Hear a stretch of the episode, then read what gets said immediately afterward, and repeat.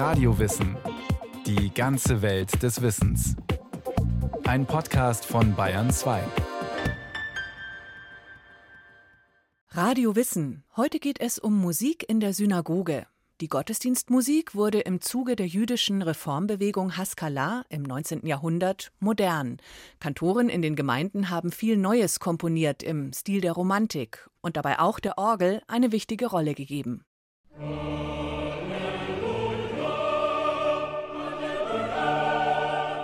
Berlin im September 1866. Die neue Synagoge wird eingeweiht.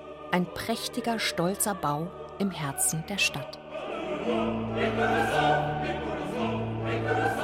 Schon von außen strahlt die Synagoge Selbstbewusstsein aus mit ihrer prachtvollen Fassade zur Oranienburger Straße hin und den von weit her sichtbaren goldenen Kuppeln. Eine angemessene Heimstatt für die größte jüdische Gemeinde Deutschlands.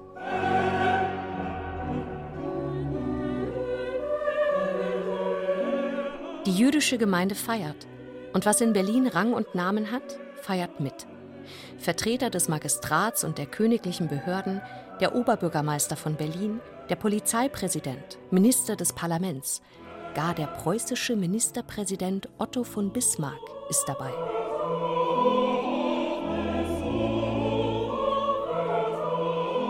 Zum krönenden Abschluss der Feier stimmt der Chor einen Jubelgesang an.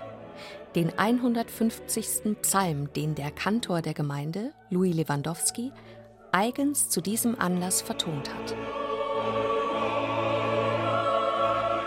Das große Halleluja beeindruckt die Festgemeinde außerordentlich. Ein Schüler von Lewandowski erinnert sich. Der Komponist hatte diesen vierstimmigen Chor mit Orgelbegleitung versehen, wozu noch an bestimmten Stellen Posaunen, Triangel und Pauke in höchst wirksamer Weise traten. Die Zuhörer müssen von diesem Jubelchor mächtig ergriffen gewesen sein. Selbst der damalige Ministerpräsident Otto von Bismarck, der als Vertreter der Staatsregierung der Feier beiwohnte, konnte sich des Eindrucks nicht erwehren. Denn kaum war der Schlussakkord verklungen, ließ er Lewandowski zu sich bescheiden und drückte ihm die Hand mit Dankesworten für den Genuss, den er eben empfangen hatte.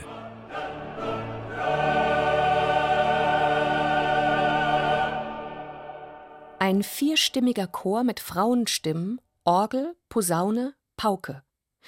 Dies war im jüdischen Gottesdienst noch wenige Jahrzehnte zuvor nicht denkbar gewesen. Fangen wir erst damit an, dass überhaupt die Verwendung von Instrumenten ein No-Go für die Orthodoxen war und überwiegend immer noch ein No-Go ist. Also Gottesdienste werden ausschließlich a cappella gesungen. Bei besonderen Anlässen, wie zum Beispiel Hohe Feiertage, dann käme ein Männerchor noch dazu. Da kam die Frage, ob Frauenstimmen im Chor erlaubt sind. Es gibt diese Dogma fast, kann ich sagen, dass äh, Frauenstimme eine erotische Sache ist. Kolbe Isha Erwa heißt das bei uns. Und quasi die Stimme der Frau ist ihre Nacktheit.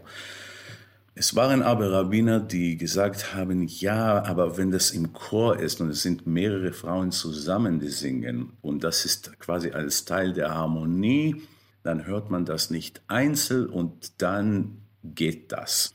Asaf Levitin ist Kantor der Reformsynagoge der jüdischen Gemeinde in Hamburg.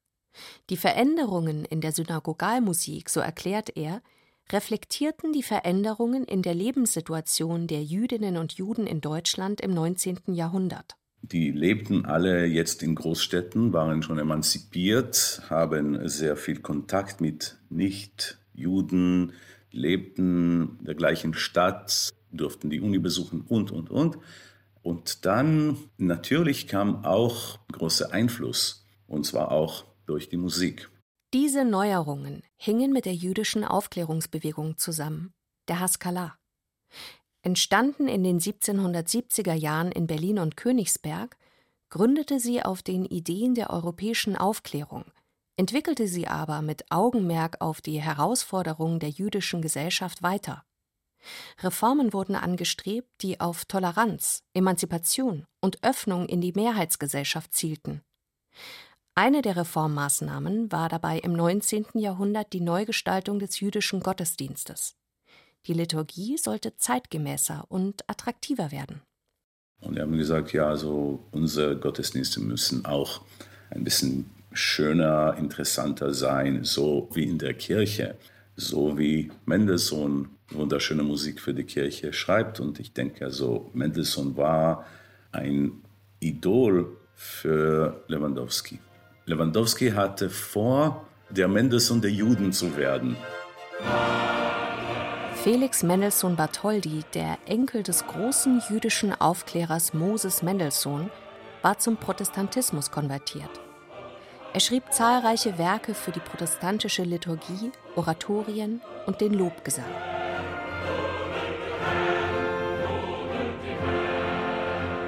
Und Lewandowski hatte vor, Ähnliches für die jüdische Welt zu machen, für die Synagoge. Und was kann ich sagen, es ist ihm auch gelungen. Louis Lewandowski wurde 1821 in einer kleinen Stadt bei Posen geboren, das fünfte Kind eines jüdischen Kantors. Als er zwölf Jahre alt war, schickten ihn seine Eltern nach Berlin, in der Hoffnung darauf, dass ihr Sohn dort mit seinen musikalischen Begabungen ein Auskommen finden würde. Tatsächlich gelang es ihm, einen Studienplatz an der Akademie der Künste zu erlangen. Dann wurde er Chorleiter in einer Synagoge und begann zu komponieren. Die Residenzstadt war im Umbruch, die jüdischen Gemeinden waren es auch. Neue liberale Strömungen entstanden, nicht ohne Konflikte. So wurde beim Bau der neuen Synagoge heftig gestritten, ob der Prachtbau eine Orgel haben soll. Natürlich war die Orgel, ausgerechnet die Orgel, Grund zum Zoff in jüdischen Gemeinden, weil das ist quasi das Kirchenmusikinstrument schlechthin. Louis Lewandowski mischte sich in diesen Streit ein. Er argumentierte ganz pragmatisch, dass nur ein solch mächtiges Instrument imstande sei, große Menschenmengen in großen Räumen zu begleiten. Wenn wir überhaupt ein Musikinstrument brauchen, muss das eine Orgel sein. Aber natürlich für große Räumlichkeiten und die Synagogen waren recht groß, also 1000, 2000 Plätze. Da reicht keine Harfe. Was wäre noch denkbar für eine so große Räumlichkeit ohne Verstärkung.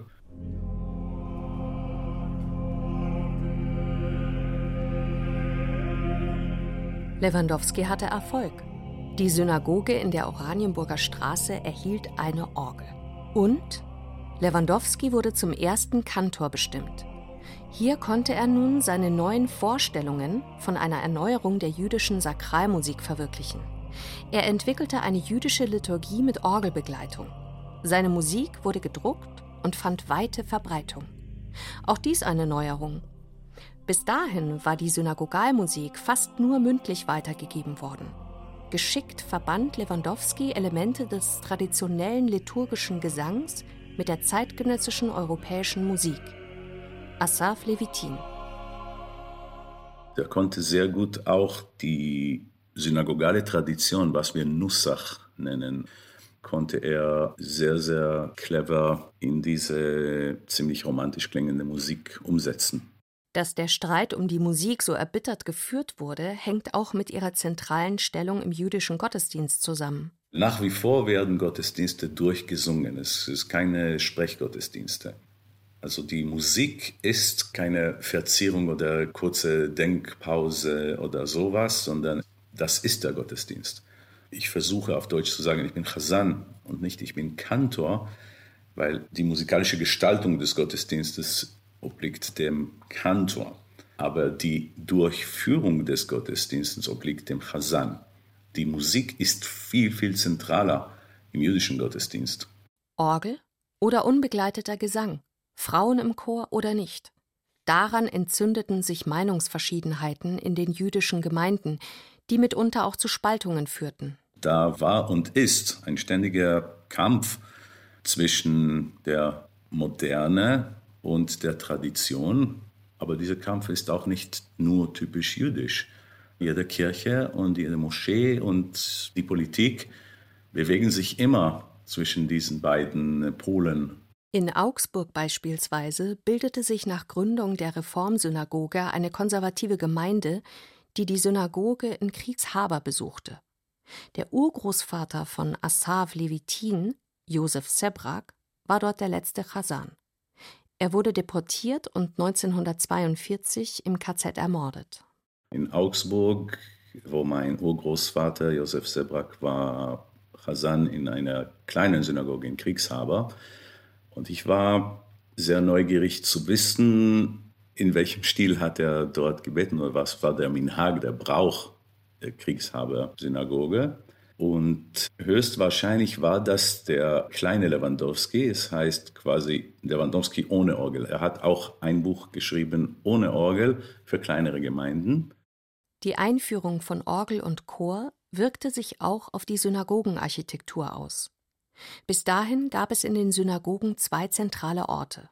An der Ostseite der Toraschrein und in der Mitte des Raumes die Bima, auch Al-Meimar genannt, das erhöhte Podium, von dem die Tora verlesen wird.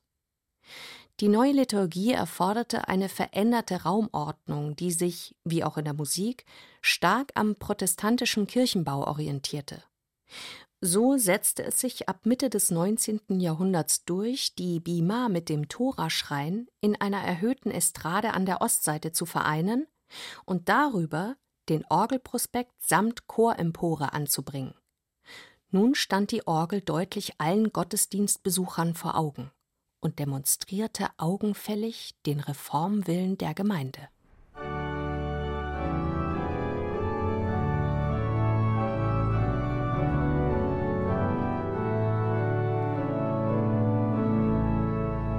Neben Berlin entwickelten sich im 19. Jahrhundert weitere Zentren der Synagogalmusik. Ein bedeutendes Zentrum wurde München.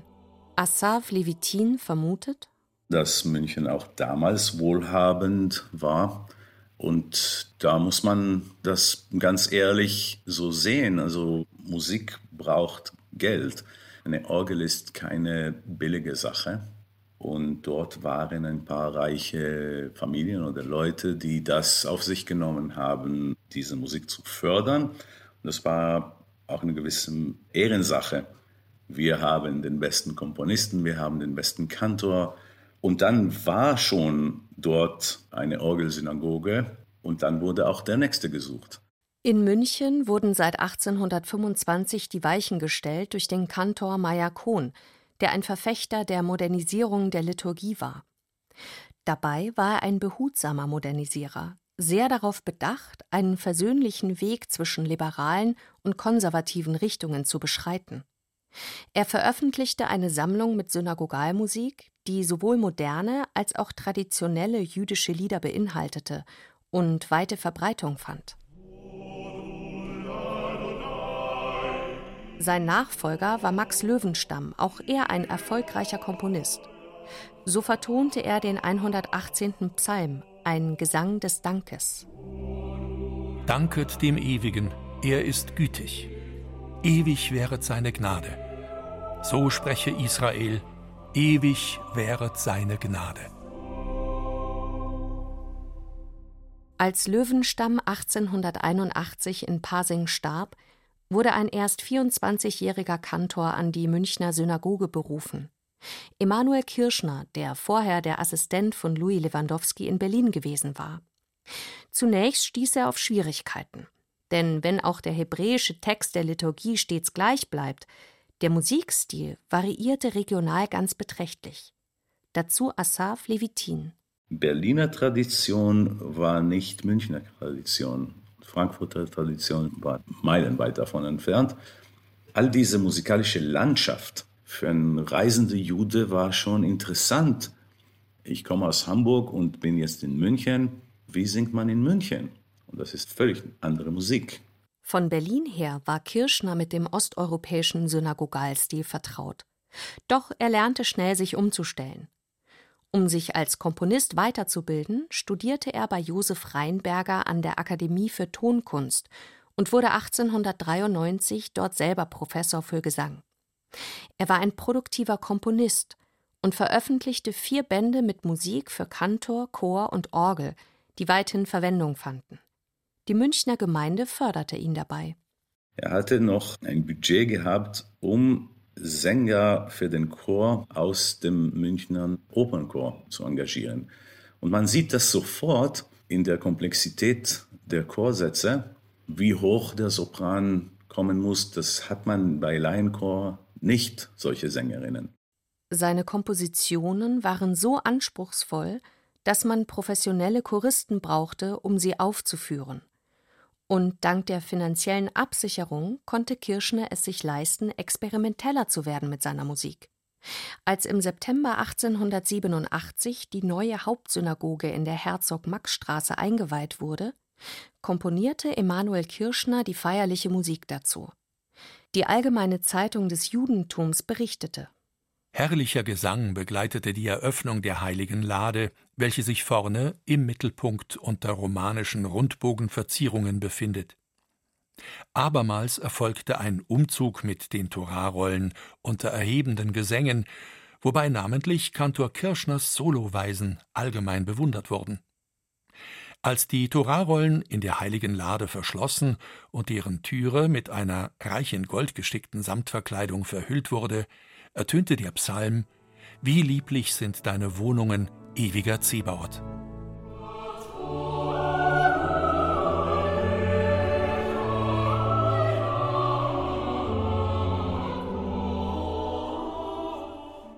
Wie schön sind deine Zelte, Jakob, und deine Wohnungen, Israel.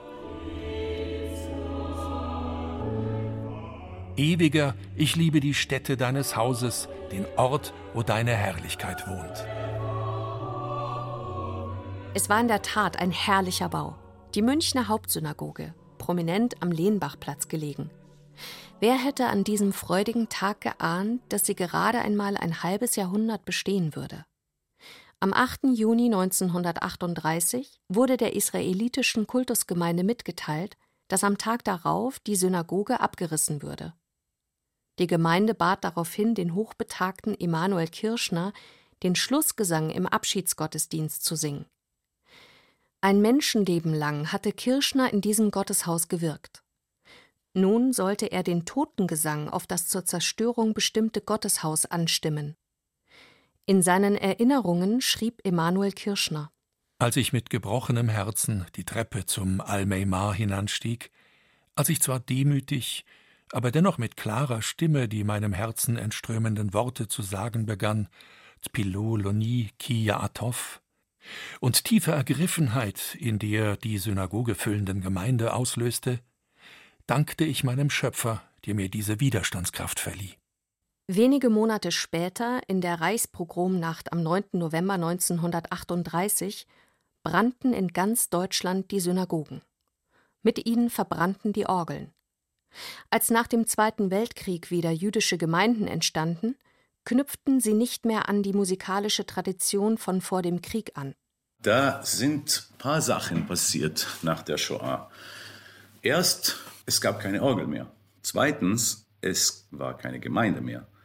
Die jüdischen Gemeinden in Deutschland nach der Shoah haben recht wenig mit den jüdischen Gemeinden vor der Shoah zu tun. Sehr viele sind dann aus Polen gekommen. Was heißt viele? Sie waren auch nicht viele, aber die hatten nicht diese Tradition. Und es war ein dringendes Bedürfnis, irgendwas anzubieten, worüber die wenigen Leute, die überhaupt noch geblieben sind, sich einigen können, sich verständigen können. Und so kam diese Idee der Einheitsgemeinde und lange war ein ziemlicher Stillstand. Also die hatten nicht die Kapazitäten, Lewandowski mehr zu machen. Sie kannten das nicht, also das war nicht ihre Tradition. Und dann entstand so eine allgemein aschkenasische Tradition. Wie Asaf Levitin erläutert, verständigte man sich auf eine aschkenasische, also osteuropäisch geprägte, konservative Tradition. Und so hat sich erstmal diese Art einheitsgemeindliche Tradition etabliert und bei einheitlichen Gemeinden ziehen die Modernen immer das Kürzere. Und so war der Kompromiss, dass wir keine Orgel haben und keine Frauen dürfen mehr singen und keine Chöre. Mit ein paar Ausnahmen, wie zum Beispiel die Pestalozzi-Straße in Berlin. Hat er daran gedacht, als Chasan einer Reformsynagoge wieder eine Orgel einzuführen? Wahrscheinlich nicht, weil sich die Zeiten geändert haben. Das wäre nicht meine erste Priorität als Chazan für meine Gemeinde. Ich habe sofort Klavier eingeführt. Die Orgeltradition, die war wirklich im 19. Jahrhundert. Ich werde jetzt, wenn ich ein neues Stück jetzt schreibe, werde ich nicht erst denken, ich schreibe das für Orgel. Asaf Levitin hat im Jahre 2021 mit dem Deutschen Kammerchor eine Konzerttournee unternommen, die den Titel trug Hashivenu, bringe uns zurück. Ein Programm mit jüdischer Synagogalmusik des 19. und frühen 20. Jahrhunderts. Das ist nur ein Tropfen von dem Meer, was noch zu entdecken ist. Es gibt wirklich sehr, sehr viele ganz tolle Musik. Hashivenu, bring uns zurück. Das ist der Beginn eines alttestamentlichen Klageliedes. Es beschreibt die Hoffnung darauf, aus dem Exil zurückzukehren und das zerstörte Jerusalem wieder aufzubauen. Mit ihren Konzerten wollten die Musizierenden die Musik wieder zurückbringen, die einst in den Reformsynagogen erklang. Dabei, so Asaf Levitin, sollte man diese Musik nicht als etwas Exotisches betrachten. All das ist deutsche Musik. Das ist nicht nur jüdische Musik. Das ist deutsche Musik auf Hebräisch für Deutschen, die zur Synagoge gingen. Und davon gab es wirklich sehr, sehr viel. Und das ist ein Teil auch der deutschen Kultur, weil der Einfluss der deutschen Romantik und Spätromantik ist nicht zu übersehen. Und deswegen ist das wirklich auch wichtig, dass wir diese Musik nicht nur in diesem Käfig, der das, was die Juden machen, sondern wie vielfältig die deutsche Musik und die deutsche Kultur ist, und zwar auch in synagogaler Musik. Das ist Made in Germany.